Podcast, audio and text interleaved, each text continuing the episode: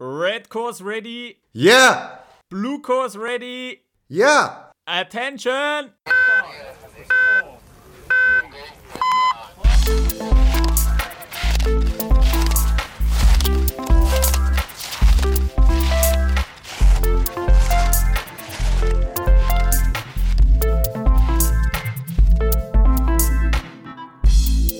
Après-Ski, der Alpin-Podcast mit Lukas Zara und Tobias Ruf. Gleich vier Rennen wollen wir in der neuen Ausgabe von Après-Ski, der Alpin-Podcast von skionline.ch zusammenfassen und dabei auch das erste Parallelrennen in der neuen Saison. Mein Name ist Lukas Zara, ich bin stellvertretender Chefredakteur von Spox Österreich und auch heute unterstützt mich bei der Analyse der Tobias Ruf von Chiemgau 24. Hallo Tobias. Servus, Lukas. Ähm, geht's dir gut? Hast du die Weihnachtsfeier schon überstanden? Äh, von der Firma meinst du? Ja. Ja, die steht erst am Freitag auf dem Programm. Aha, okay. Also ich bin jetzt äh, noch in der Vorbereitung, war aber oft auf dem Christkindlmarkt. Also ähm, meine Vorbereitung lief ganz gut. Ich, ich fühle mich fit und ja, ich denke, dass ich dann am Freitag die äh, übliche Performance an Weihnachtsfeiern da auch abrufen kann. Und ja, ich kann nicht klagen, bin da wirklich gut durch die Vorbereitung gekommen und jetzt Schauen wir mal, was es dann wert ist. Die Konkurrenz ist stark innerhalb der Firma, ja, das äh, weiß ich schon selber, aber ja, ich fühle mich bereit und will da schon das Podest auch attackieren. Und du schaust äh, von Spiel zu Spiel, nehme ich an. Ja, absolut. Und der Ski ist rund. Ja, ja sehr gut, sehr gut. Ja. Super. Also meine Weihnachtsfeier war gestern, aber wir nehmen äh, um 10.30 Uhr auf, also ich bin schon wieder fit. Äh, es gab Lob vom Chef, also es hätte eigentlich fast nicht besser laufen können, muss ich sagen. Ähm, ja, und hast du, Tobias, schon alle Weihnachtsgeschenke? Äh, das, die werde ich dann von dem Preisgeld, das ich am äh, Freitag hoffentlich einfahren werde, werde ich da am Samstag schauen, dass ich äh, da dann entsprechend loslege. Ja. Aber okay. da schaut es leider noch sehr, sehr dünn aus. Wie, wie ja. ist es bei dir?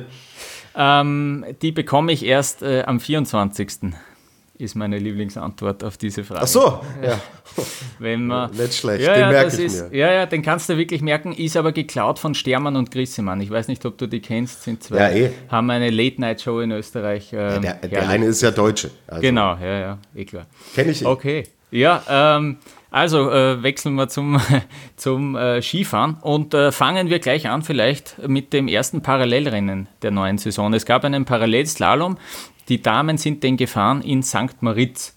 Ähm, und äh, die FIS hat sich dafür ja, ein neues Format überlegt, äh, hat äh, dieses Starterfeld erweitert.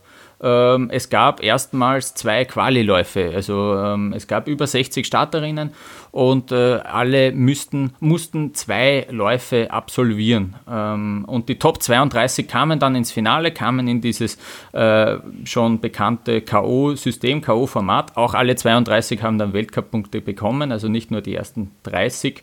Ähm, genau. Ähm, Tobias, fangen wir vielleicht, bevor wir äh, dann wirklich aufs Sportliche kommen, äh, gleich mal an. Hat es dir gefallen, das Rennen? Äh, was, was, was ist dein Eindruck? Ja, ich mag die Parallelrennen eigentlich ganz gerne.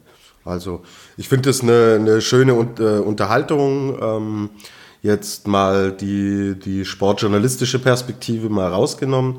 Für den neutral, also für den normalen Konsumenten finde ich das eigentlich immer ein ganz schönes Format. Und ich selber schaue es ehrlich gesagt auch ganz gerne. Ähm, aus arbeitsperspektivischer Sicht ist es sehr schnell, es ist sehr äh, unübersichtlich. Man hat, man kann so wirklich die Leistungen, finde ich, schwer greifen. Ähm, ich weiß nicht, es ist sehr abstrakt und schwer zu erklären, weil es einfach so Schlag auf Schlag geht, dass man schnell den Überblick verliert und was ich ehrlich gesagt ein bisschen schade finde, und ja, da rede ich natürlich auch aus deutsche, deutscher Sicht, dass dann ähm, so, wenn du mal wirklich einen, einen Klasselauf dahin legst, dass der am Ende des Tages eigentlich nichts wert ist. Ja?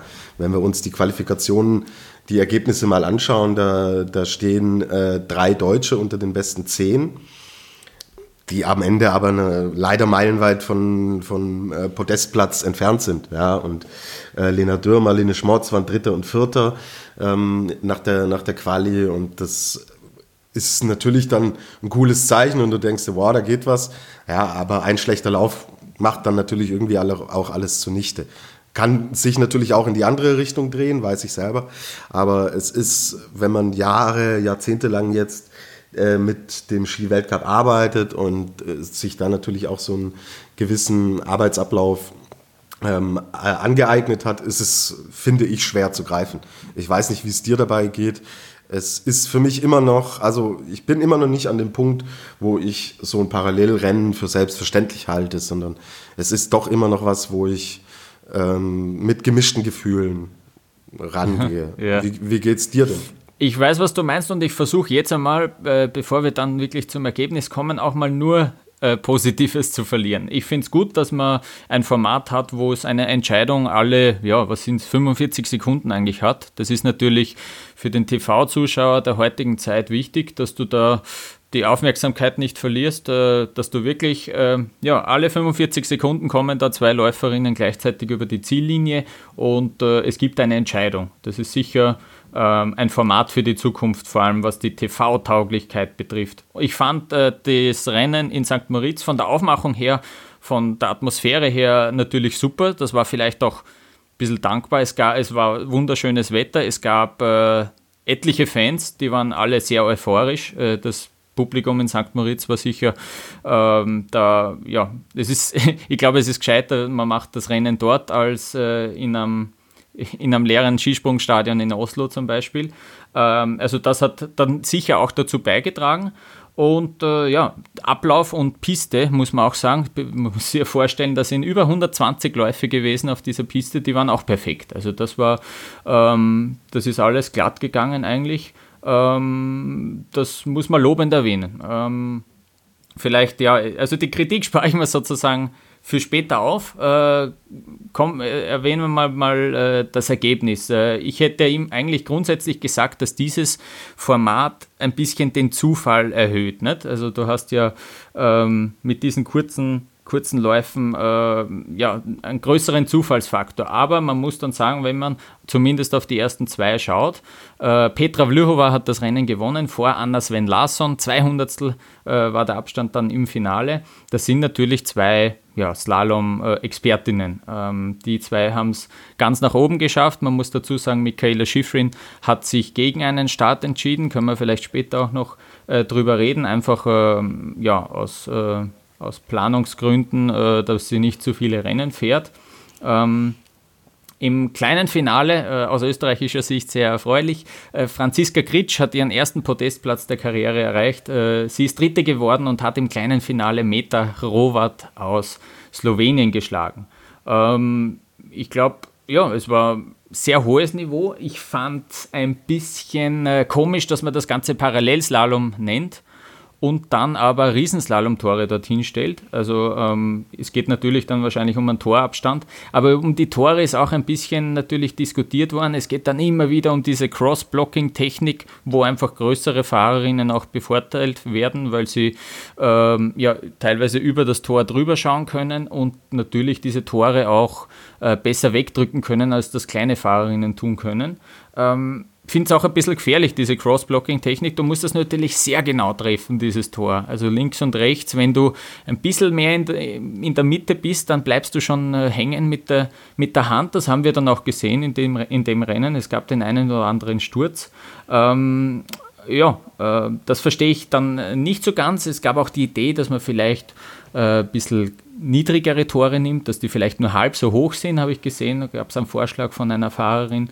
Ähm, das wäre eine Idee, vielleicht, ich weiß nicht, ob das funktioniert, ob man sogar die Tore aus dem Snowboard-Parallel-Weltcup da, die kennen wir glaube ich eh auch, äh, dass man die vielleicht hernimmt, dass dieses Cross-Blocking und die Gefahr sozusagen äh, ein bisschen wegfällt, äh, wäre vielleicht eine Idee. Ähm, was haltest du davon? Ja, also wenn es ist ja schon auffällig, dass Vlhova und äh, Anna Sven Larsson ganz oben stehen und dass sie diese, dieses Cross-Blocking auch total beherrschen.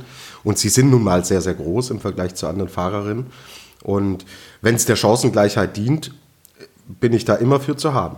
Weil hm. nur aufgrund von äh, Körpergröße da klar bevorzugt äh, zu sein, ist nicht der richtige Ansatz. Und ja klar, je kleiner du bist, umso schwieriger wird das. Und deswegen Gut, gute Idee, muss man natürlich auch mal testen. Auch mhm. Funktio Funktionalität.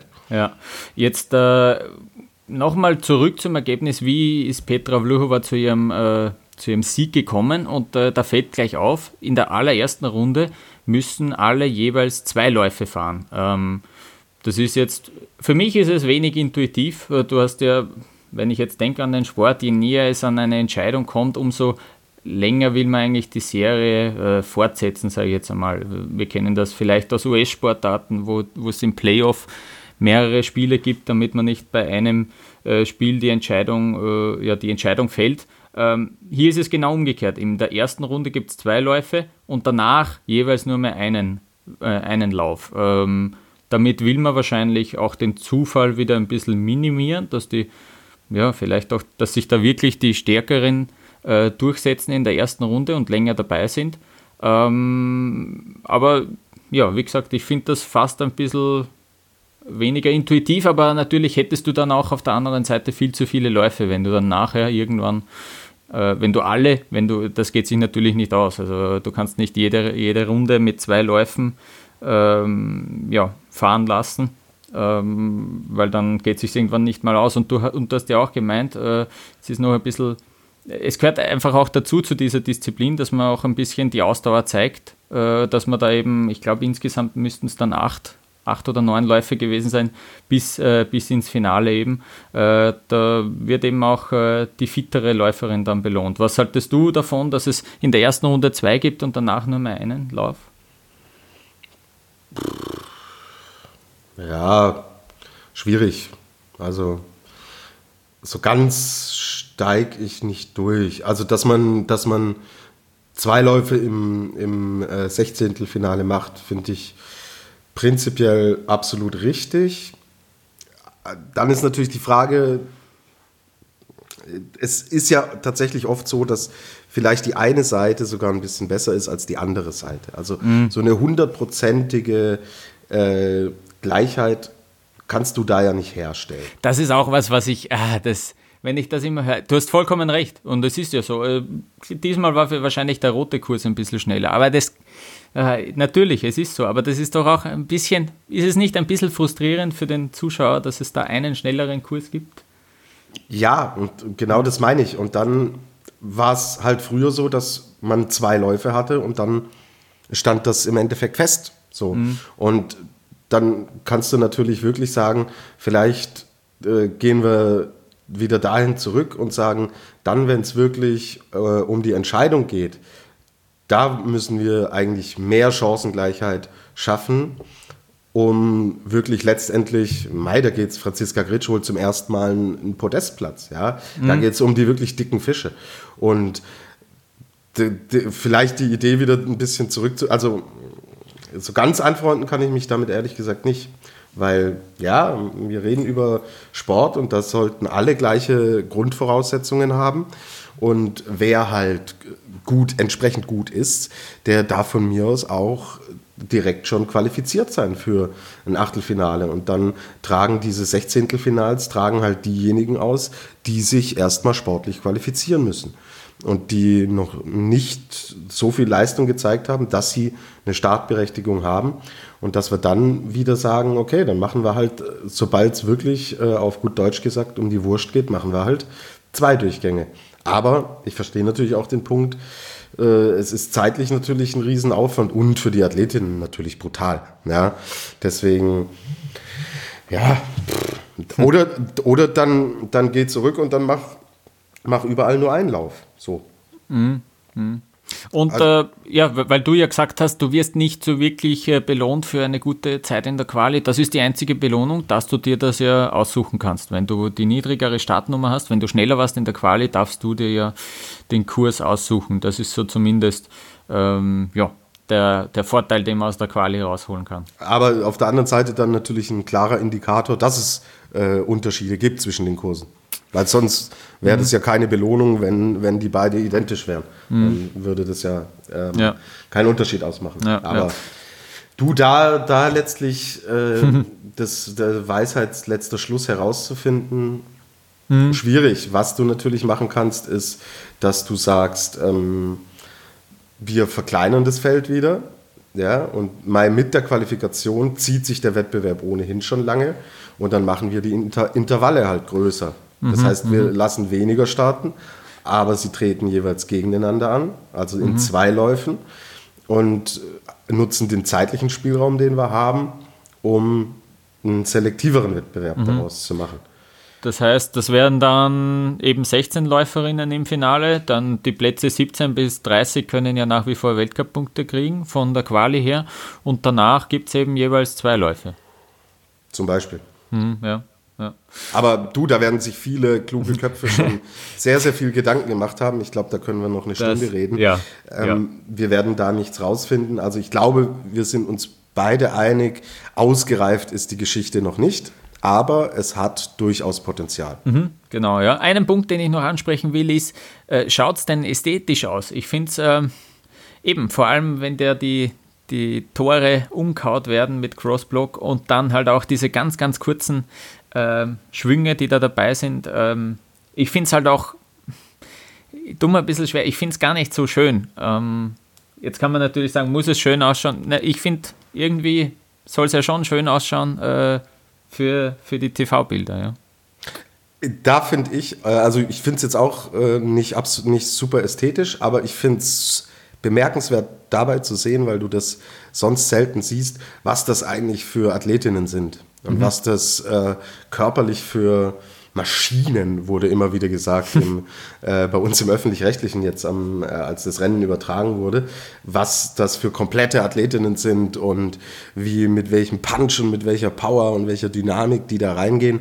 Also klar, es ist jetzt äh, nichts, wo man die, die Noten für den schönsten äh, Stil oder so verteilt, sondern da geht es mehr darum, wer hat äh, Kraft, wer hat Power, wer hat auch diesen vollen äh, Willen da äh, rücksichtslos reinzugehen, das gefällt mir wiederum. Ja, ja. aber mhm. ja guter Punkt. Ja, die Athletik kommt sicher, kommt sicher zum Vorschein. Ja, mhm. Mhm. guter genau. Punkt. Ja, ja ähm, also wie erwähnt, äh, Petra Vlhova hat das Rennen gewonnen und wenn man sich die Zeiten so anschaut, äh, sie hat eigentlich wenig Probleme gehabt. Adriana Jelinkova geschlagen, Christine Listal geschlagen, jeweils über eine halbe Sekunde Vorsprung. Dann Laurence Saint-Germain äh, mit drei Zehntel Vorsprung, Meta Rowat äh, fast vier Zehntel Vorsprung und dann eben im Finale gerade mal zwei Hundertstel vor Anna Sven Larsson. Ähm, sie war da die große Favoritin, wurde der Rolle auch gerecht und hat sich da äh, eben diese 100 Punkte ab. Aus äh, österreichischer Sicht habe ich eben schon Franziska Gritsch erwähnt, äh,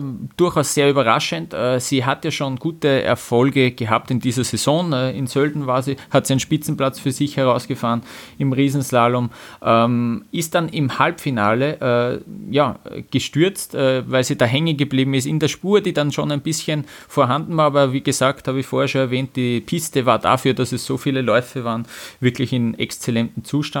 Ähm, hat davor profitiert von einem Fehler von Brignone, ähm, hat äh, überhaupt davor ähm, Marta Bassino rausgehauen, also das ist auch schon äh, allerhand eigentlich. Wir wissen, wie gut Bassino im Riesenslalom derzeit drauf ist und hat dann eben ähm, im kleinen Finale ähm, das kleine Finale gegen Meta Robert für sich entschieden und äh, den dritten Platz herausgefahren. Aus österreichischer Sicht, äh, abgesehen davon, äh, Kathi Liensberger hat es auch ins äh, Finale geschafft, äh, sowie Katharina Truppe. Äh, wir waren, also das österreichische Team war da dann nur mit drei Läuferinnen vertreten. Kathi Gallhuber zum Beispiel hat es nicht geschafft, Kathi Huber ähm, auch nicht. die haben sich sicher da auch mehr erwartet. Eva Maria Brehm war auch nicht im Finale dabei. Ähm, Tobias, willst du vielleicht noch kurz einen Blick, äh, einen zusammenfassenden Blick auf die deutschen Fahrerinnen äh, machen? Genau, ich hatte es ja schon angesprochen, super Quali. Lena Dürr dritte, Marlene Schmotz vierte, Christina Ackermann neunte, Hilzinger fünfzehnte. Ist natürlich ein super Ergebnis. Und da haben wir uns sehr, sehr viel erhofft. Leider, und das ist halt okay, das ist äh, part of the deal, das gehört halt zu einem Parallelrennen äh, dann dazu dass du es dann auch in die nächsten Runden mitziehen musst. Und da sind sie halt leider alle ausgeschieden im Achtelfinale. Und also Christina Ackermann ist gegen Saint-Germain rausgeflogen, Dürr gegen Butschik und lass mich schnell schauen. Äh, die ist gegen die Kathi Truppe in der ersten Runde äh, ausgeschieden. Ja, ja aber, aber das, das, obwohl sie eine super Zeit gefahren ist. Also mhm. das ist halt jetzt auch so ein Thema, das hat mich gerade gewundert. Ähm, wo sie denn da stand. Mhm. Aber ähm, ja, in der Qualifikation war es entsprechend gut und dann natürlich leider im, äh, im 16. Finale scheidet sie dann aus. Das heißt, auch das bringt nichts. Und ja, gut, dann ist auch Jessica Hilzinger ist gegen Brignone rausgeflogen. Das kann natürlich passieren. Da war sie im ersten Lauf nur 800 zurück. Das ist sicherlich gut. Im zweiten hat sie den äh, Lauf nicht beendet. Und ja, dann scheidest du halt mit drei Läuferinnen dann auch äh, aus im, im Achtelfinale oder zwei waren es dann am Ende nur noch. Ja, und am Ende stehen halt ähm, Plätze wieder jenseits, jenseits der Top Ten und das ist eigentlich schade. Und sie haben es auch gesagt, sie waren eigentlich super gut drauf und haben sich da viel versprochen. Und Ackermann ist 13. geworden, Dürr 15. Aber du, sie sind zu viert angetreten, sie haben es allesamt in den Hauptlauf geschafft und haben gezeigt, dass sie es können. Und sie haben da ganz äh, entspannt auch gewirkt. Es wächst da gerade auch wieder so ein Team zusammen im Technikerbereich, was mir sehr, sehr gut gefällt, was dann natürlich auch hinsichtlich des Slaloms für, äh, ja, für einfach eine bessere Teamstärke, für einen besseren Zusammenhalt sorgt. Und das ist, da sind solche Rennen gut und deswegen, ich bin da jetzt nicht enttäuscht, sondern sage, da waren tolle Ergebnisse mit dabei. So ganz für die, äh, wenn es wichtig wurde, haben sie leider nicht so geliefert, wie sie es können. Aber darauf lässt sich doch aufbauen und das lässt sich doch alles mitnehmen und zieht sich so insgesamt durch, dass sie gerade diese Slalom, dass das Slalom-Team, das Deutsche bei den Damen, da schon einen Schritt jetzt nach vorne gemacht hat in der Saison. Mhm. Ähm, werfen wir kurz einen Blick auf die Schweizerinnen noch. Ähm, Wendy mhm. Holdener ist in einem absoluten Kracher äh, in der ersten Runde gegen Marta Bassino äh, raus, äh, raus, rausgeflutscht. Die ist dann 20. geworden. Also alle, die ähm, in der ersten Runde ausscheiden, werden dann nach der Zeit äh, gerankt, äh, wie man das so schön sagt. Äh, Plätze 5 bis 8 sind ja noch äh, ausgefahren worden. Ein äh, bisschen schade natürlich fürs Heimpublikum, dass die dann nicht mehr, ja, nicht mehr wirklich einen Grund zum Jubeln gehabt haben. Beste Schweizerin auf Platz 12 Aline Daniot, äh, auf Platz 17 noch Elena Stoffel. Ähm, und äh, Charlotte Schabel war auch dabei, die ist 31. Geworden, äh, geworden und hat eben einen Weltcup-Punkt bekommen. Jetzt haben wir sehr viel geredet über dieses äh, Parallelrennen. Hören wir uns aber mal an, was denn Athletinnen zu diesem Event äh, zu sagen haben. Und wir haben da Stimmen von Jessica Hilzinger und Lena Dürr. Ja, es wird jetzt immer mehr aufgezogen. Jetzt gibt es ja schon eine eigene äh, Wertung für das Ganze und ja, für uns ist es immer ein cooles Event und ich denke für die Zuschauer auch, weil es ist halt ganz was anderes wie jetzt ein normales Weltcuprennen. Drum, das macht schon Spaß. Oh, mir gefällt es ganz gut, mir hat schon immer ganz gut gefallen und jetzt haben wir halt einen neuen Qualifikationsmodus, aber ähm, das Parallelfahren, das taugt mir eigentlich schon immer ganz gut. Ja. Das Rennen kommt also äh, ganz gut an. Äh, machen wir jetzt nochmal ein kurzes Fazit, Tobias. Aus meiner Sicht, wie gesagt, es wirkt alles ein bisschen zufällig, aber wenn man sich dann das Ergebnis anschaut, äh, da kommen schon die, die besseren äh, Skifahrerinnen äh, ganz vorne vor. Ähm, und ich fand, ja, ich fand, äh, man hat wirklich gemerkt, dass sich die FIS ein bisschen mehr Gedanken drüber macht. Es gibt ja jetzt auch eine Kristallkugel erstmals für den Parallelweltcup. Ähm, und die wollen wirklich, dass das ja, wirklich auch auf professionellen Beinen steht. Ähm, hat mir eigentlich gut gefallen. Äh, ich kann mich mittlerweile mehr damit anfreunden als noch vor ein, zwei Jahren. Ja, geht mir auch so und dem Ganzen sollten wir auf jeden Fall eine Chance geben. Und jetzt ist mal in diesem Winter mit dem System ausprobieren und dann kann man ja nochmal ein Fazit am Ende der Saison ziehen. Aber ja, lass es laufen. Also es ist eine, ist eine ganz schöne Abwechslung. So machen wir es. Äh, wir machen jetzt äh, eine kurze Pause und kümmern uns dann gleich um die zwei weiteren Damenrennen, die in den letzten Tagen stattgefunden haben.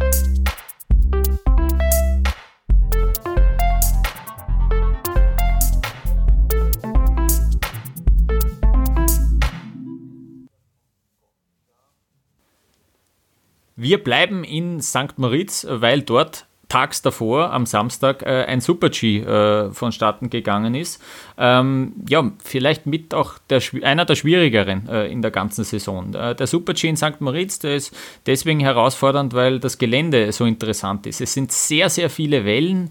Ähm, das ist ein spannendes Gelände. Man sieht sehr selten, äh, wo das nächste Tor steht nach so einer Welle. Äh, die Piste war zum Teil recht ruppig, aber gut und fair, also nicht, nicht falsch verstehen, das war schon okay. Ähm, Sonne und Wolken haben abgewechselt. Da hat man auch ein bisschen zum Teil Glück gebraucht, ähm, weil der Wind sehr stark war. Ähm, deswegen gab es da ja, von Startnummer zu Startnummer ein paar Unterschiede. Ähm, man hat gesehen, viele Läuferinnen waren spät dran. Ähm, Super G war trotzdem sehr schnell gesteckt, äh, hat dann aber eben, eben, trotzdem gedreht und diese Wellen waren durchaus sehr herausfordernd. Äh, der Kurs war schwer zum Einprägen. Natürlich kennen die Läuferinnen äh, den Hang, aber sie haben doch äh, sehr aufmerksam ähm, ja, besichtigen müssen. Ähm, die Vorbereitung war also sehr wichtig. Ähm, und äh, ja, mit am besten vorbereitet hat sich äh, Sophia Gotcha, denn sie hat das Rennen gewonnen äh, mit dem unglaublichen Vorsprung von einer Hundertstel Sekunde auf ihre Landsfrau Federica Brignone. Dritter Platz ging an Michaela Schifrin. Sie war 13 Hundertstel hinter Gotcha. Und äh, der Sieg von Sophia Gotcha ist äh, bemerkenswert, äh, denn ähm, sie hat im unteren Bereich. Also ich habe das Rennen, muss ich zugeben, nicht live gesehen, ich habe es dann nachgesehen, habe zuerst äh, einen Bericht gelesen über das Rennen und da ist gestanden in der Headline, dass die Gotcha mit einem Stock zum äh, Sieg gefahren ist. Äh, sie hat im unteren Streckenabschnitt ähm, den Stock äh, ja, in der linken Hand ein äh, bisschen verloren und äh, da sie die Schlaufe dann nicht mehr in der Hand gehabt hat, äh, hat sie den absichtlich sogar weggeworfen, damit der ihr nicht mehr in den Weg kommt und hat dann so circa die letzten 12 bis 15 Fahrsekunden ähm, ohne einen zweiten Stock gefahren. Ja. Äh, danach muss man aber auch sagen, es gab eigentlich wenig Schwierigkeiten dann im unteren Streckenabschnitt. Äh, bei ihr hat es äh, sehr wenig aufgestaubt, äh, aufgestaubt. Sie hat eine wilde Linie gefahren, aber eben die schnellste und sie hat den siebten Weltcupsieg eingefahren. Der dritte italienische Doppelsieg in einem äh, Super-G war das Ganze. Äh, alle drei übrigens in St. Moritz. Und äh, wir hören einmal rein, was die Sophia Gotcha selber zu ihrem ja, Stockmissgeschick äh, zu sagen hat. Well, uh, I jumped too too long and too high uh, on the only jump that there was. Uh, I think uh, pretty um, at the end of the race, and uh, I had to put so many strength. I had to to give my best effort to, to stay in the line and still keep my maintain my speed. And so uh, when I landed, I lost the pole and uh, I couldn't make it to handle it anymore, so I decided to, to let it and ski without. Let it be, sagt sie die Sophia. Äh, dann, äh, ja, so einfach kann es gehen. Also sie hat sich dann nicht äh, beeinflussen lassen äh, und ist dann äh, zum Sieg gefahren. Ja, äh, bemerkenswert, die Italienerinnen generell sehr stark unterwegs. Gab es ja dann später auch in Courchevel noch einen Erfolg. sehr beeindruckend. Ähm, Tobias, ich spiele dir jetzt vielleicht einmal den Ball zu. die Top 3 waren ja sehr eng be beisammen. Dann noch mit Platz 4 Nicole Schmidhofer, drei Zehntel dahinter. Und dann gab es einen kleinen Abstand, wo auch äh, die Vicky Rebensburg, die ja den ersten Super-G in der Saison gewonnen hat, äh, ja, in diesem Paket drin liegt. Genau, sie liegt da, liegt da mittendrin. Sie ist Zehnte geworden am Ende des Tages. Das sind 96 Hundertstel, die ganz nach vorne fehlen. Auf den fünften Platz den Lara Gutberami, bemerkenswert. Also das war endlich mal wieder ein Lebenszeichen von mhm. ihr, ähm, den, den die Lara Gutberami als Fünfte belegt hat. Da liegt die Vicky als Zehnte dann allerdings nur 24 Hundertstel zurück. Das heißt, wir haben einen Pulk, der geht vom fünften Platz, Lara Gutberami, bis runter zu äh, Roman Miradoli aus Frankreich, der äh, die unglaublich eng beieinander liegen. Also das sind weniger als vier Zehntel, die den fünften und den äh, 16. Platz trennen. Und da sehen wir doch, wie eng das da tatsächlich zugegangen ist, gerade in diesem mittleren Bereich. Und das hat auch nichts mit der Piste oder so zu tun, weil wenn wir uns die Startnummern anschauen, dieser Fahrerinnen von Platz 5 bis Platz 16, da ist alles dabei. Ja, da ist die Startnummer 3 mit dabei, da ist eine Startnummer 19 mit dabei, eine 12 mit dabei, eine 34 mit dabei. Also wahnsinnig enges Rennen da im, im Mittelfeld und da sieht man natürlich auch, was die drei da oben und auch die Nicole Schmidhofer für ein tolles Rennen gefahren sind, wenn sie diese geballte Konkurrenz, die da da ist, doch so distanzieren können. Und ja, vielleicht so zum Rennen von Victoria, dass sie hatte wirklich, äh, sie war eine der Fahrerinnen, die es mit dem Wind nicht so gut getroffen haben. Sie hat selber gesagt, ja, das war bei den, äh, bei den Kanten, bei den Übergängen, war es teilweise schwierig. Und sie wollte es aber nicht, nicht nur darauf schieben. Sie hat auch gesagt, ja, da hat so ein bisschen der Zug auch gefehlt, aber mei, das ist ein zehnter Platz und sie ist da nicht so weit weg. Und ja, völlig in Ordnung. Sie hat tatsächlich ähm, ihren Trainingsfokus, da reden wir dann natürlich auch gleich noch über den Riesenslalom in Courchevel. Da hat sie auch so ein bisschen den Fokus dann drauf gelegt und ist halt jetzt irgendwie so ein bisschen schmaler Grad. Wenn du im Riesenslalom ganz vorne dabei bist und wenn du in den Speed-Disziplinen ganz vorne dabei bist und jetzt auch keine 22 mehr bist, ähm, musst du da natürlich den, ja, das so austarieren, dass es im Endeffekt für, für beide Disziplinen reicht. Und dann muss man zwangsläufig mal den ein oder anderen Abstrich machen und auch mal so ein Ergebnis, was ja jetzt kein Weltuntergang ist, Platz 10, dann mal in Kauf nehmen. Und ja, du, sie nimmt das Ganze sportlich und wird jetzt bei den nächsten Speedrennen, wird sie schon wieder attackieren und da voll reingehen. Aber ja, um nochmal zur Ausgangsfrage zurückzugehen, das ist halt äh, schon krass, vor allen Dingen, was mir dann auch auffällt, wenn ich die Ergebnisliste ansehe, dass wir drei Fahrerinnen haben, die exakt dieselbe Zeit fahren. Also, dass zwei Fahrerinnen immer mal wieder oder zwei Fahrer. Bei den Herren haben wir es ja zum Beispiel auch zweimal gesehen, jetzt äh, bei den ersten Speedrennen in Nordamerika, dass das immer mal wieder vorkommt, äh, ist normal. Aber drei Fahrerinnen, 1.13.83 sind gefahren. Die junge Kaiser Wickhoff Lee, die Gewinnerin äh, unseres Goldenen mhm. Felix aus der letzten Woche, dann Corinne Sutter aus der Schweiz und eine junge Österreicherin, die sich da so langsam festbeißt. Nina Ortlieb, oder Lukas? Wie meinst du? Genau so ist es, ja. Die Nina Ortlieb äh, hat jetzt äh, nicht zum ersten Mal äh, aufgezeigt, äh, war ja schon in Lake Louise äh, dritte sogar in der Abfahrt, äh, vierte, Entschuldigung. Ähm, also das ist, die zeigt immer öfter auf in den Speedrennen.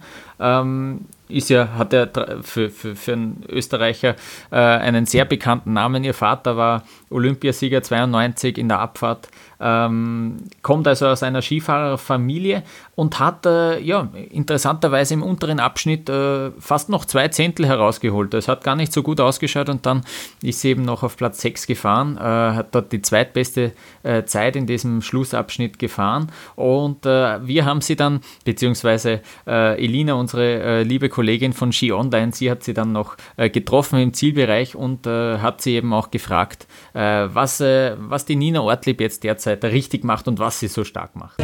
Ja, ich glaube, ich bin stärker als in die Jahre davor. Ich habe in den letzten zwei Jahren eigentlich keine große Verletzung mehr gehabt. Davor war ich sehr stark von Verletzungen durchbeutelt. Das sind einfach Rückschläge und man kann nur besser werden, wenn man gesund ist und fit ist. Dann kann man angreifen, kann man sich verbessern und verbessern und ich glaube, ich bin vor allem stärker geworden. Im Condi-Bereich haben wir sehr gut gearbeitet und dadurch kann ich die Spannung und den Druck am Ski viel besser halten. Nina Ortlieb fährt also auf Platz 6 im Super-G, zweitbeste Österreicherin. Äh, ich habe schon erwähnt, Nicole Schmidhofer war noch etwas besser, ist vierte geworden.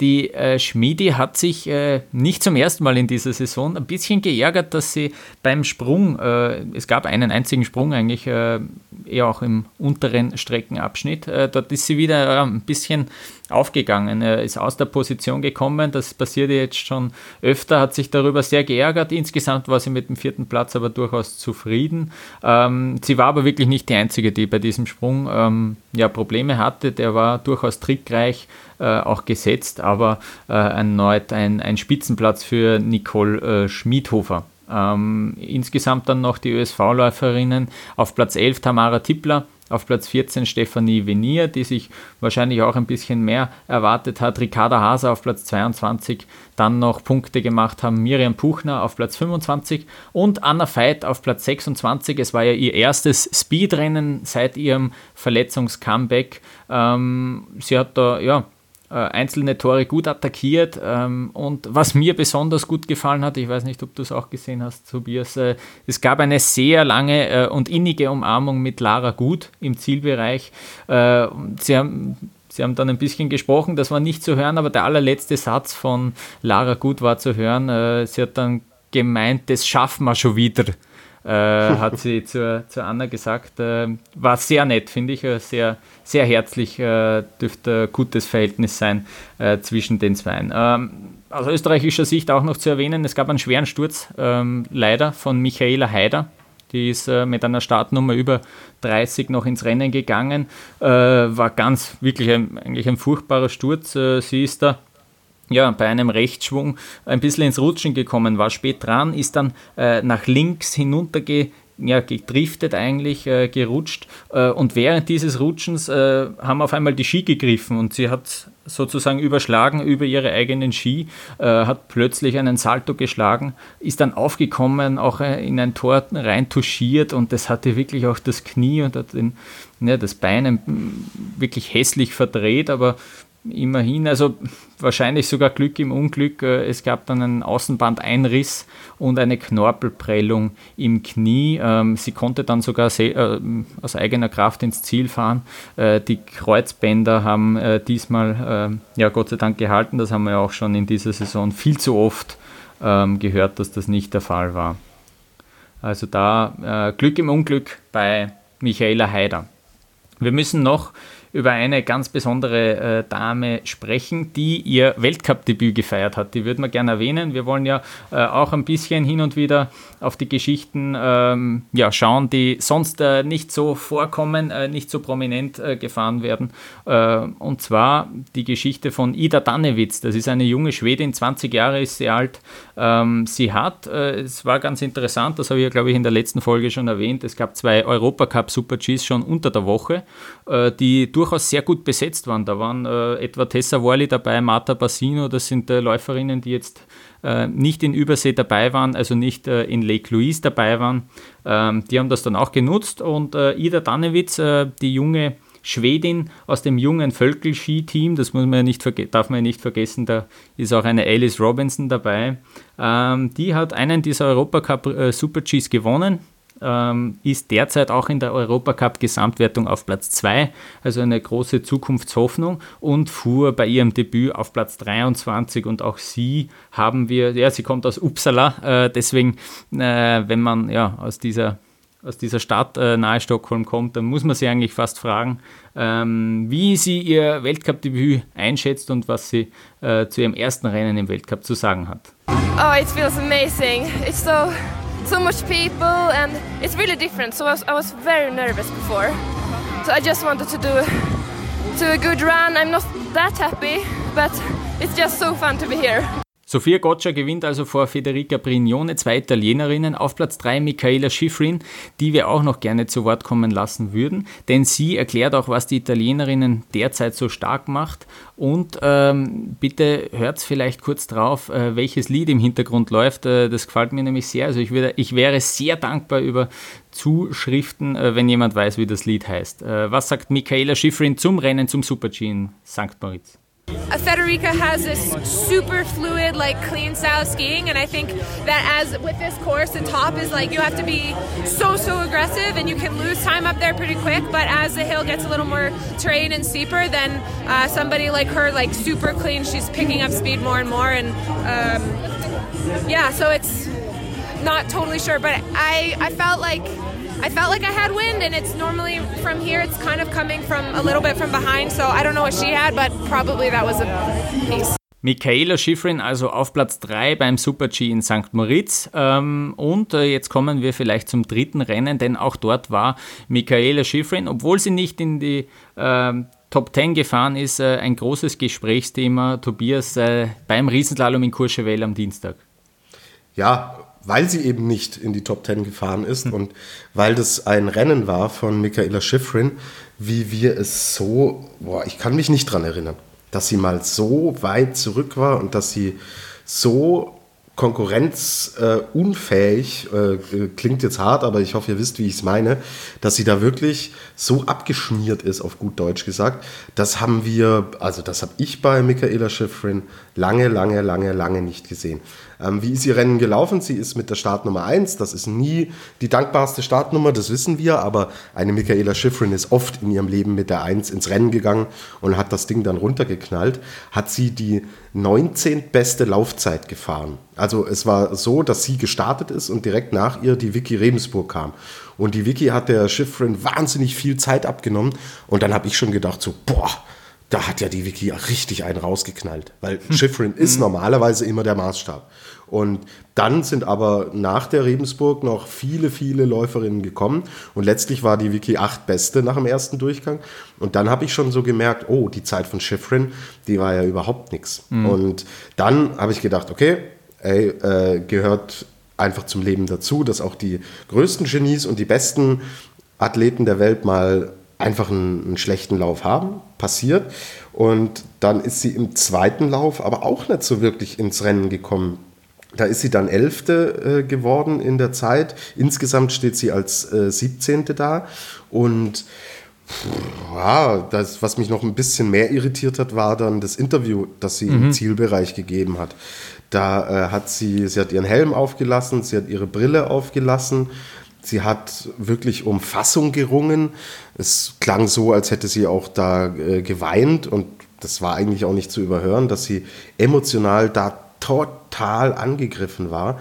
Und Mai, es ist jetzt alles spekulativ, Lukas, aber dass sie ein Rennen, ein schlechtes Rennen, also zwei schlechte Läufe, so aus der Fassung äh, bringen, das ist, finde ich ehrlich gesagt, ein bisschen komisch. Ich weiß nicht, ob da mehr dahinter steckt. Dann war ja noch die Absage, du hast Ja. es vorhin erwähnt, äh, des Parallelrennens kam mit dazu. Dann zwei so verkorkste Läufe, diese überemotionale Reaktion, die sie da zeigt. Ähm, und Mai beim Super G ist sie Dritte geworden. Also da, sie hat ja das alles jetzt nicht verlernt oder ist in einer totalen Krise. Aber irgendwas kam mir dabei Ja. komisch vor, ohne was zu wissen. Genau, ich habe denselben Eindruck. Ähm, ja, vielleicht äh, zu hoffen ist es eigentlich, dass sie sich wirklich einfach nur so extrem ärgert, dass sie bis jetzt im Riesenslalom noch kein Rennen gewinnen konnte in dieser Saison äh, und dass da nichts, äh, Gott bewahre, äh, nichts Privates im Argen liegt oder so weiter. Ähm, ja, wie gesagt, äh, sehr komisch mit der Absage und dann diese sehr emotionale Reaktion äh, nach diesem 17. Platz in Courchevel. Ja. Werden wir weiter auf jeden Fall beobachten, aber Emotionen sind, finde ich, ein gutes Stichwort äh, für dieses Rennen, denn äh, Federica Brignone äh, hat das Rennen in Courchevel gewonnen, den Riesenslalom von Courchevel, vor Mina Fürst-Holtmann äh, aus Norwegen und äh, Wendy Holdener. Und äh, die beiden Letztgenannten haben jeweils ihr erstes Weltcup-Podest eingefahren und die waren beide überglücklich. Also das war, hat mir so gut gefallen, dass man die, die haben sich gefreut. Holtmann hat ja sogar geführt nach dem ersten Durchgang ist dann Zweite geworden, äh, Rückstand von 400. Da könnte man sich ja durchaus ärgern, äh, aber keine Sekunde hat sie an Ärger gedacht. Die, die war so glücklich über ihren zweiten Platz, das hat mir sehr, sehr gut gefallen. Und Wendy Holdener, dass die mit nach so vielen Jahren im Weltcup äh, sich so freuen kann, die war auch wirklich zu Tränen gerührt äh, für ihren dritten Platz im Riesenslalom. Eben endlich hat es auch einmal im Riesenslalom im Weltcup geklappt. Also das war wirklich äh, ja, wunderschön zu sehen. Also so Emotionen, das ist, das ist geil. Ja, also um, um da vielleicht, weil du gesagt hattest, das erste Weltcup-Podest für beide, bei Holdener natürlich das erste Genau. im Riesenslalom. Danke. Weil äh, da, da, da, da, stehen Genau. im, da stehen schon einige andere Weltcup-Podeste natürlich mehr bei ihr, vor allen Dingen im Slalom. Mhm. Und ja, Mina Fürst-Holtmann, klasse, sie sowieso in einer aufstrebenden norwegischen Mannschaft, da jetzt auch mit dem ersten Podest und sie war dem Sieg super nahe, aber totale Emotion, totale Freude und ja, das ist doch cool. Also ein tränenreicher Tag in Courchevel und war, war ein tolles Rennen. Also es hat wirklich Spaß gemacht und hat auch gezeigt und ich glaube, wir können jetzt dann ähm, auch mal die anderen Ergebnisse und Resultate damit reinbringen, jetzt nicht nur aus Courchevel, sondern dass der Riesenslalom mit Abstand die spannendste äh, und selektivste der, äh, Disziplin eigentlich ähm, bei den Damen natürlich ist. Wir haben das dritte Rennen, wir haben die dritte unterschiedliche Siegerin. Es sind so viele, die da mitspielen und die da mitschwimmen und die äh, Abstände waren auch wieder super eng. Also wenn wir uns anschauen, dass ähm, da wirklich ähm, Mina Fürst-Holtmann verpasst den Sieg um vier Hundertstel. Dann Petra Vlhova und Vicky Rebensburg zeitgleich Vierte geworden, verpassen das Podest um vier Hundertstel. Also ähm, es lohnt sich wirklich, sich diese Rennen anzuschauen. Und ja, wir haben drei Siege. Wir hatten zwei, äh, zwei Premierensiegerinnen, die noch nie einen Weltcup gewonnen haben, mit Marta Basino und Alice Robinson, die jetzt in diesem Rennen, Robinson ist Zehnte geworden, Basino ist Siebte geworden. Äh, eine Schifrin wird 17. Also du merkst, da ist das Niveau einfach brutal. Ja, und das sind so viele in der Verlosung und das macht es total spannend und ist eine richtige Aufwertung für den gesamten Weltcup, dass wir nicht ein Event haben, weil im letzten Jahr war es ja wieder, äh, pff, macht's Schifrin, macht's Vlova, wie, wie schaut's da aus? Und jetzt ist einfach so eine äh, riesige Dichte da. Das finde ich richtig schön zu sehen. Mhm. Und auch wenn wir uns die Startnummern anschauen, die dann in den Top Ten laufen, auch da ist wieder alles dabei. Ja, angefangen Mhm. von der 2, Vicky Rebensburg, mit äh, bis auf Platz 9 dann Marlene Schmotz. Und das ist für Deutschland natürlich äh, klasse. Und die Rebensburg hat im Ziel auch gesagt, sie ist super froh, dass da jetzt auch im Riesenslalom was nachkommt aus deutscher Sicht, weil Marlene Schmotz 20. im ersten Durchgang. Das war immer so dieser Bereich, bei der es sich so in letzter Zeit bei ihr eingependelt hat. Sie ist eine tolle Skifahrerin. Das sagt auch der, der Herren-Bundestrainer, äh, äh, der Damen, habe ich das letzte Mal schon falsch gemacht. Der Damen-Bundestrainer Jürgen Graller ähm, ist auch ein totaler Fan von ihr, weil sie wirklich total sauber und technisch einen tollen Ski fährt. Und jetzt ist bei ihr dann im zweiten Durchgang auch endlich mal die Abteilung Attacke an den Start gekommen und sie hat die Laufbestzeit da rausgeknallt. Und das ist der neunte Platz. Das spült sie jetzt automatisch natürlich nach vorne, ja, was die Startnummern und so Mhm. weiter angeht. Das ist fürs Selbstvertrauen super gut. Sie ist da nicht alleine, sondern das Zugpferd, die Vicky, ist äh, mit dabei und die will auch im Riesenslalom. Sonst hätte sie da nicht so trainiert. Und sie zeigt ja, wie nah sie dran ist. 48 Hundertstel fehlen da auf den Sieg. Das ist nicht so viel und das ist fürs deutsche Team richtig klasse, was die, was die Leni Schmotz da gezeigt hat. Bisschen schade, dass Lena Dürr äh, es nicht geschafft hat für den zweiten Durchgang. Aber Mai, ähm, ich will jetzt nicht klagen, weil das war wirklich, äh, wirklich toll. Und ja, ich bin da sehr zufrieden. Aber Lukas, wenn ich nach dem Ländercode AUT suche in der Ja, Ergebnisliste, findest der was, ja. ste- steht ja für, für Österreich. Ja, ja, ja. ja, ich finde was, aber ich habe ein bisschen, bisschen suchen müssen. Es Mhm. ist ein bisschen der Wurm drin, oder? Ja, äh, ich habe ja vorher schon gesagt, die Emotionen, die haben mir so gefallen bei diesem Rennen. Und ja, es gab auch negative Emotionen. Äh, und zwar bei der Katharina Liensberger, die ähm, im TV-Interview dann äh, sogar eigentlich keine einzige Sekunde ein Lächeln gezeigt hat. Und das kennt man von ihr nicht. Also das ist äh, sehr ungewöhnlich. Ähm, sie war sehr enttäuscht. Platz 21 ist sie gefahren. Beste Österreicherin auf Platz 15, Ricarda Haser. Katharina Truppe auf Platz 18 und Eva Maria Brehm auf Platz 23. Es ist natürlich für diese Damen ja, keinesfalls lustig, wenn die dann äh, jetzt äh, ja, heute am Mittwoch wieder lesen müssen, äh, was ist los mit den Technikerinnen und so weiter. Ähm, ja, das ist derzeit der Level, den sie drauf haben. Ähm, sie wollen natürlich weiter nach vorne. Ähm, sie arbeiten auch sicher sehr hart dran, aber ähm, derzeit ist nicht mehr drin. Und wir haben gesagt, äh, die Konkurrenz ist irrsinnig, äh, auf einem irrsinnig hohen Niveau. Wenn du kleine Fehler machst, dann sieht man das bei der Schifrin, bist du auf einmal außerhalb von den Top 15. Das kommt vor, ja. Ähm, und so ist es leider eben derzeit aus österreichischer Sicht natürlich äh, bei den Damen im Riesenslalom. Ähm, ich würde noch ganz kurz, äh, um dieses Rennen abzuschließen, äh, kurze sozusagen äh, Headlines noch äh, erwähnen. Marta Bassino hat ihren ähm, Sieg von Killington durchaus bestätigt im ersten Lauf, da ist sie zweite gewesen, dann ein bisschen abgerutscht auf Platz 7 gelandet. Ähm, Alice Robinson, die Siegerin von Sölden, nachdem sie in Killington ausgeschieden ist, ist auf Platz 10 gelandet und man muss sagen, Petra Vlhova nach dem Sieg im Parallelrennen jetzt ein vierter Platz im Riesenslalom, ähm, da hat sie durchaus gute Punkte angeschrieben.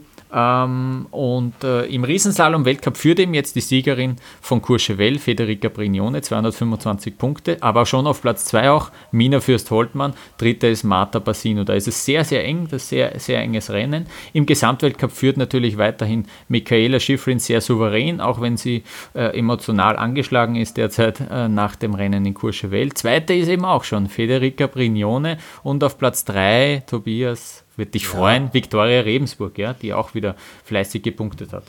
Passt eh, passt eh. Ich habe sie, glaube ich, in der Saisonvorschau auch auf den dritten Platz im Gesamtweltcup Ja, getippt. ja. Und ja, da bin ich schon auf einem ganz guten Weg. Also Ja. machen wir weiter, machen wir weiter. Ja, der Schiri hat noch nicht abgepfiffen, aber es schaut gut aus. Du sagst es, ja. Ähm, wir haben uns jetzt sehr lange beschäftigt mit den Rennen der Damen. Es gab natürlich auch drei, es gab viele Geschichten zu erzählen. Äh, nach einer kurzen Pause wollen wir uns jetzt auch noch das Rennen der Herren vom Sonntag, äh, den Slalom von Val d'Isère, anschauen.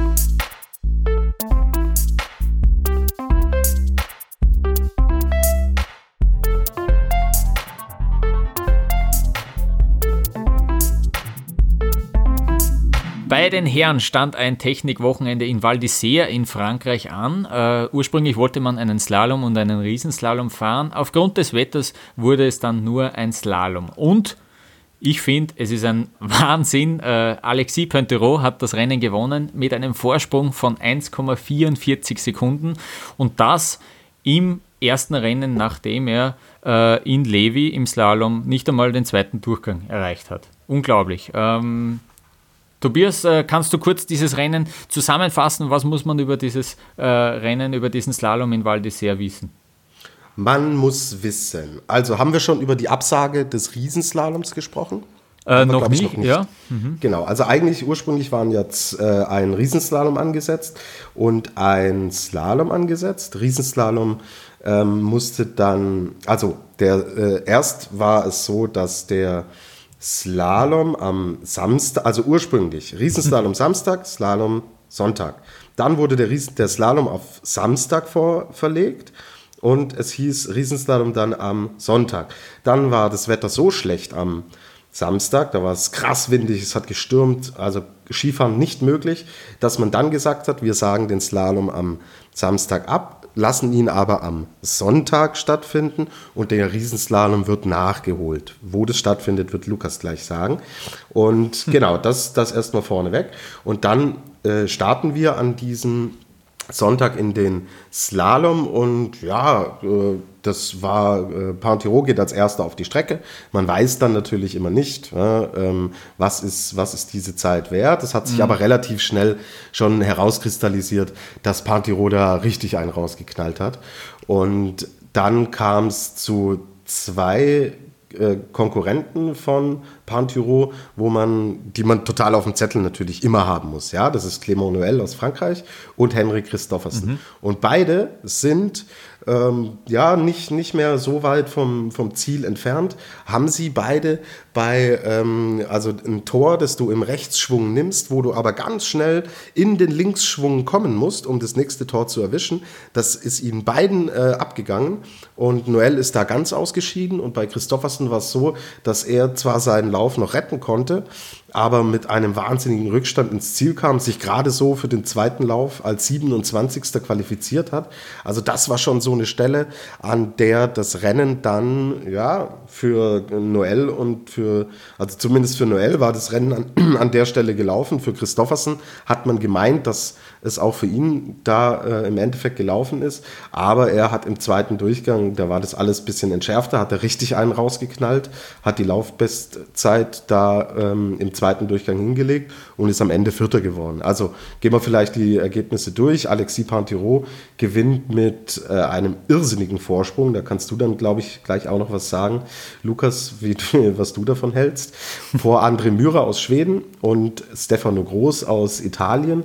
Das heißt, wir haben auch da wirklich ein Podium mit den Geburtsjahrgängen 91, 83 und 86. Also, junge Burschen, strengt euch an. Die alten Herren, die sind noch lange nicht am Ende ihres Schaffens. Genau, Henry Christoffersen Vierter, äh, fünfter bester Österreicher war Michael Matt und der beste Deutsche und der einzige, der Punkte geholt hat, ist Fritz Dopfer auf 21. Ähm, für ihn freut es mich tatsächlich sehr, weil er eine sehr lange Leidenszeit hinter sich hat und das ist für ihn tatsächlich schon ein Teilerfolg, da mal wieder 21. zu werden. Aber nichtsdestotrotz, was ansonsten im deutschen Team, ist das so natürlich extrem schwierig, dass wir äh, 37. Holzmann, 38. Stehle, ähm, boah, selbst Felix Neureuther, der jetzt Experte ist im, äh, in, im ersten, also in der ARD in Deutschland, der hat gesagt, da die Jungs, die sind immer nur auf Standby, ja, die versuchen da immer runterzukommen und versuchen das technisch alles schön sauber zu machen. Aber der Felix sagt es auch vollkommen richtig, wenn du was reißen willst und was gewinnen willst, dann musst du da volle Attacke fahren. Ja, und das haben sie nicht getan. Und es ist ein bisschen schade, weil tatsächlich, glaube ich, mehr Potenzial da drinnen steckt. Aber wenn mhm. du da so mit, dem, mit der Einstellung reingehst, dann reißt du halt nichts. Und eine Person muss man hier noch gezielt erwähnen, ja, die genau das Gegenteil nämlich gemacht hat. Und zwar ein gewisser Luke Winters aus den USA. Mhm. Ganz junger Bursche, Jahrgang 97. Und der ist mit der Startnummer 40 ins Rennen gegangen. Und er hat genau den gegenteiligen Ansatz verfolgt. Der hat gesagt, ich gehe da hoch und ich fahre da runter und ich knall da alles rein. Und was stand am Ende nach dem ersten Durchgang? Die zweitschnellste äh, Laufzeit. Also völlig irre aus dem Nichts hat er das runtergeknallt und der äh, Felix hat mit ihm dann auch noch gesprochen vor dem zweiten Durchgang und der Luke Winters hat gesagt, ja, ich will das Ding hier gewinnen. So. Also. und, das, und, das, aber äh Tobias, wie viele Punkte hat Luke Winters davor im Weltcup insgesamt gesammelt? Was glaubst du? Wahrscheinlich noch keinen, oder? Ich Null. Null. Null. Ja. Er hat noch nie einen zweiten Durchgang gesehen. Äh, unglaublich. Ähm, ja, und äh, ja, dann geht er da hoch und dann äh, steht er da als Vorletzter und haut alles raus, macht dann halt leider, äh, über, über, ist völlig überdreht und 26. Laufzeit, am Ende des Tages 19. geworden. Aber Mai, ich finde es gut, das ist so richtige American äh, Mentality, also do or die, geh da runter mhm. und entweder du gewinnst es oder du wirst halt, du scheidest aus oder wirst halt 19. Völlig wurscht, total erfrischend. Solche Leute tun dem Weltcup gut und vielleicht sollten die Deutschen mal äh, die Wintersferien bei oh. Luke, ganz tut mir leid, I like. bei, äh, bei äh, Luke verbringen. Ja. Diesen Spirit, den braucht's und geil. Ja, mal schauen, ja. du. Er kann ja Skifahren und vielleicht äh, kommt da dann noch mal irgendwas nach und mal wieder einen, einen Amerikaner da oben zu haben, wäre schon auch nicht schlecht. Der hat zwar das Rennen nicht gewonnen, aber er hat zwölf Weltcup-Punkte gewonnen, äh, seine ersten zwölf mit dem Platz 19 und für den Husarenritt im ersten Durchgang gewinnt er auch unseren Felix der Woche. Unbedingt. Ähm, also äh, Hut ab, Luke. Ja, ja. Ähm, schöner Vorname natürlich auch.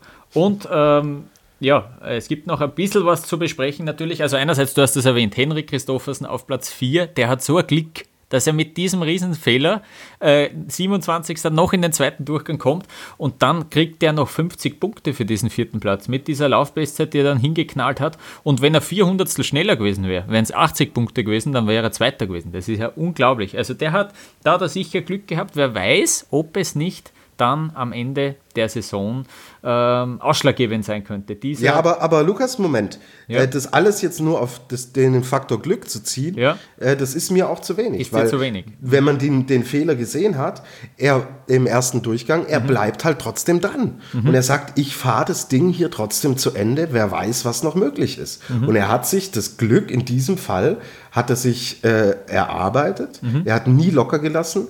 Er hat gesagt, ich fahre trotzdem noch weiter, auch wenn es eine scheiß Zeit wird. Es war eigentlich nicht, so mit, nicht damit zu rechnen, dass er mit so einem Fehler den zweiten Durchgang packt.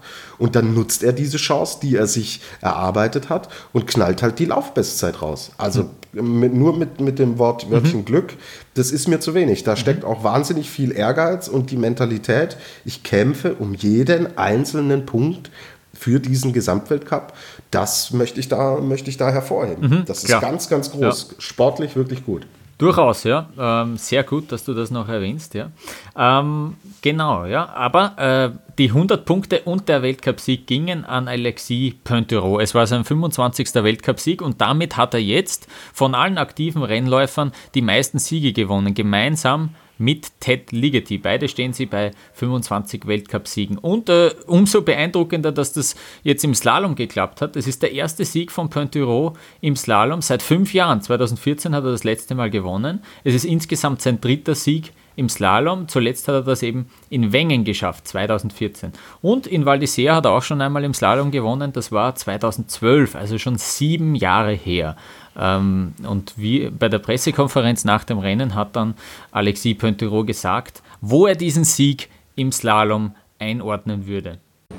Oh, this one I think is really, really important. Of course, I have, have some others, but this one was my last victories was five years ago, and it, I, I went through really hard times. Uh, I would say 2016, 17, and 18, and uh, then we step back. We focus again on in slalom, and at least it's finally it's paying. So that's the reason why I was really, really happy in the finish, and uh, it was a, a really nice moment.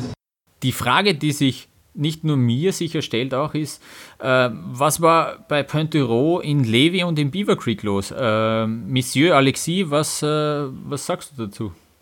I'm trying to ski really fast, but sometimes I'm, I go I go through, and uh, I think in Beaver Creek and um, also in Levy, I went through these races, and I had to learn about what was the reason. I mean, I think in Levy was something completely different than in Beaver Creek. Um, in Beaver Creek, we made some wrong wrong choices, and in Levy, I ski really bad. So, I think it's um, I think it's also can be a little bit different this year because there is no Marcel and all the big contenders have to find their, their own place and it's not always easy, uh, especially because everybody is just talking about this overall, overall, overall. But I think I just have to stay focused on myself and I know that I can, I can ski really fast, but I have to stay focused on my ski and uh, on myself. Also er sagt, äh, all the talk is about the overall, overall, overall. Dann lassen, dann, dann reden wir doch auch über ein Overall, Overall. Ähm, denn dort äh, steht der Alexis Pointerot jetzt auf Platz 1. Äh, 264 Punkte hat er da. Äh, Platz 2 Henrik Christoffersen. Beide sind äh, ja, ich muss leider sagen, an Mottelmeier vorbeigezogen. Äh, 233 Punkte hat der Matthias Meyer, 243 hat Henrik Christoffersen. Also die zwei großen Favoriten auf den Gesamtweltcup sind jetzt auch ähm, in, in der Zwischenwertung einmal vorne. Und äh, bevor wir ja vielleicht dann dieses Rennen, auch diesen Slalom abschließen, würde ich natürlich auch noch gerne über die Österreicher reden, die mit einem fünften Platz von Michael Matt äh, einen Schritt in die richtige Richtung gemacht haben, äh, so fad das auch klingen mag oder so abgedroschen, aber ähm, damit ist man nicht restlos zufrieden, aber es ist okay. Äh, auf Platz 11 dann noch Christian Hirschbühl, der erneut wie schon in Levi äh, eine bessere Platzierung dann im zweiten Durchgang ein bisschen zum Teil hergeschenkt hat. Marco Schwarz ist 13. geworden. Ähm, auch das ist ein gutes Ergebnis. Äh, er befindet sich ja noch im Aufbau nach dem Kreuzbandriss, aber ähm, dann muss man auch sagen, das war's schon. Also das sind die drei einzigen Österreicher in den Punkten. Von Michael Matt hat es dann noch etwas Kritik an der Kurssetzung gegeben. Ähm, es war ein sehr, sehr drehender Lauf äh, zum Teil. Ähm, das äh, hat er gemeint, ja, das ist äh, faktisch ja fast so, wenn man das fährt, dass man das nächste Tor gar nicht sieht und dann umgekehrt gibt es wieder ein paar Sektionen, jetzt nicht unbedingt in diesem Rennen, ähm, da ist es so direkt gesetzt, dass man es kaum äh, noch äh, ja, fahren kann, äh, diese, diese Tore dann. Ähm, da gab es also Kritik, das war sicher auch ähm, sehr speziell bei diesem Rennen. Ähm, ja, ähm, ein bisschen ungewohnt für mich auch, dass ein Athlet äh, doch das dann so äh, noch benennt. Ähm, das soll also noch äh, die Reaktion von Michael Matt gewesen sein. Und äh, insgesamt für den ÖSV ist jetzt eine ja, prestigeträchtige Serie gerissen, denn seit 2009 stand man in den Rennen von Val d'Isère immer mindestens einmal auf dem Podest. Diese Serie ist jetzt zehn Jahre später also gerissen. Äh, auch noch eine schöne Headline für alle österreichischen Medien, äh, um nochmal sozusagen ein bisschen drauf zu hauen auf die Techniker. Ähm, es ist natürlich auch schwierig, Manuel Feller war nicht am Start, ähm, das äh, müssen wir auch noch erwähnen. Äh, und wir sagen ja immer, dass die Schweizer ein durchaus sehr starkes Herren-Slalom-Team haben. Ähm, wie ist es bei denen gelaufen? Ramon Sennhäusern ist im zweiten Durchgang leider ausgeschieden. Loic Meillard war dadurch der beste Schweizer. Er ist auf Platz 7 gefahren, Platz 10 für Daniel Jühl. Äh, und dann Luca Erni hat als 27. Äh, auch noch Weltcup-Punkte bekommen. Also ein äh, sehr interessantes, sehr überraschendes Ergebnis aus meiner Sicht äh, vom Herrenslalom. Äh, Tobias, willst du noch was zu dem Rennen sagen oder haben wir alles erledigt? Passt. Äh, sag du uns noch, wo der Riesenslalom nachgeholt wird. Genau, ja, guter Punkt. Äh, da war natürlich äh, einmal mehr der ÖSV am schnellsten. Äh, es wird in Hinterstoder nachgeholt. Ich schaue jetzt kurz nach. Im Kalender Hinterstoder ist, steht am Programm Ende Februar, vom 29. Bis, Februar bis 1. März würde man da ohnehin schon einen Super-G und eine alpine Kombination fahren und es kommt jetzt eben noch ein Riesenslalom hinzu. Also ein weiteres Rennen in Österreich, äh, auf österreichischem Boden. Ähm, freut den ÖSV, der hat am schnellsten reagiert, so scheint es, hat gemeint, wir haben ohnehin die TV-Kameras, wir haben die Leute, die die Pisten präparieren, wir haben alles parat und wären bereit. Äh, und die FIS hat sich dann dazu entschieden, relativ schnell, dass äh, Hinterstoder den Zuschlag für dieses Rennen bekommt. Ja, äh, schauen wir vielleicht noch kurz auf den Kalender. Es geht also jetzt für die Herren weiter ähm, in Gröden, das äh, immer ziemlich lässiges Wochenende, finde ich. Äh, natürlich zuerst ein Super-G, dann äh, eine Abfahrt in Gröden äh, und dann geht es weiter. Gleich am Sonntag, Alta Badia, steht der klassische Riesenslalom auf dem Programm und am Montag das erste Parallelrennen bei den Herren. Es wird ein Nacht-Parallel-Riesenslalom äh, sein bei den Damen. Äh, die fahren jetzt weiter nach Val d'Isère, wo die Herren gerade am Wochenende waren und wollen dort eine Abfahrt und eine alpine Kombination fahren. Die alpine Kombination wird mit einem Super-G und einem Slalom ausgetragen. Ähm, jetzt haben wir aber alles, Tobias, oder? Passt. Ich muss jetzt langsam los Weihnachtsgeschenke besorgen, gell? Äh, viel Erfolg wünsche ich dir danke, dabei. Ähm, danke. Ich werde mich da anschließen und äh, ja, hoffentlich haben wir dann nächste Woche äh, schon alle Geschenke beisammen. Wir würden uns freuen, wenn ihr uns Feedback gebt, äh, wenn ihr reagiert auf die Folgen, die wir da bereitstellen auf Facebook, auf Instagram oder auf Twitter unter Après-Ski Podcast äh, und würden uns natürlich auch sehr freuen, euch nächste Woche wieder begrüßen zu dürfen. Bis dahin, Servus. Servus.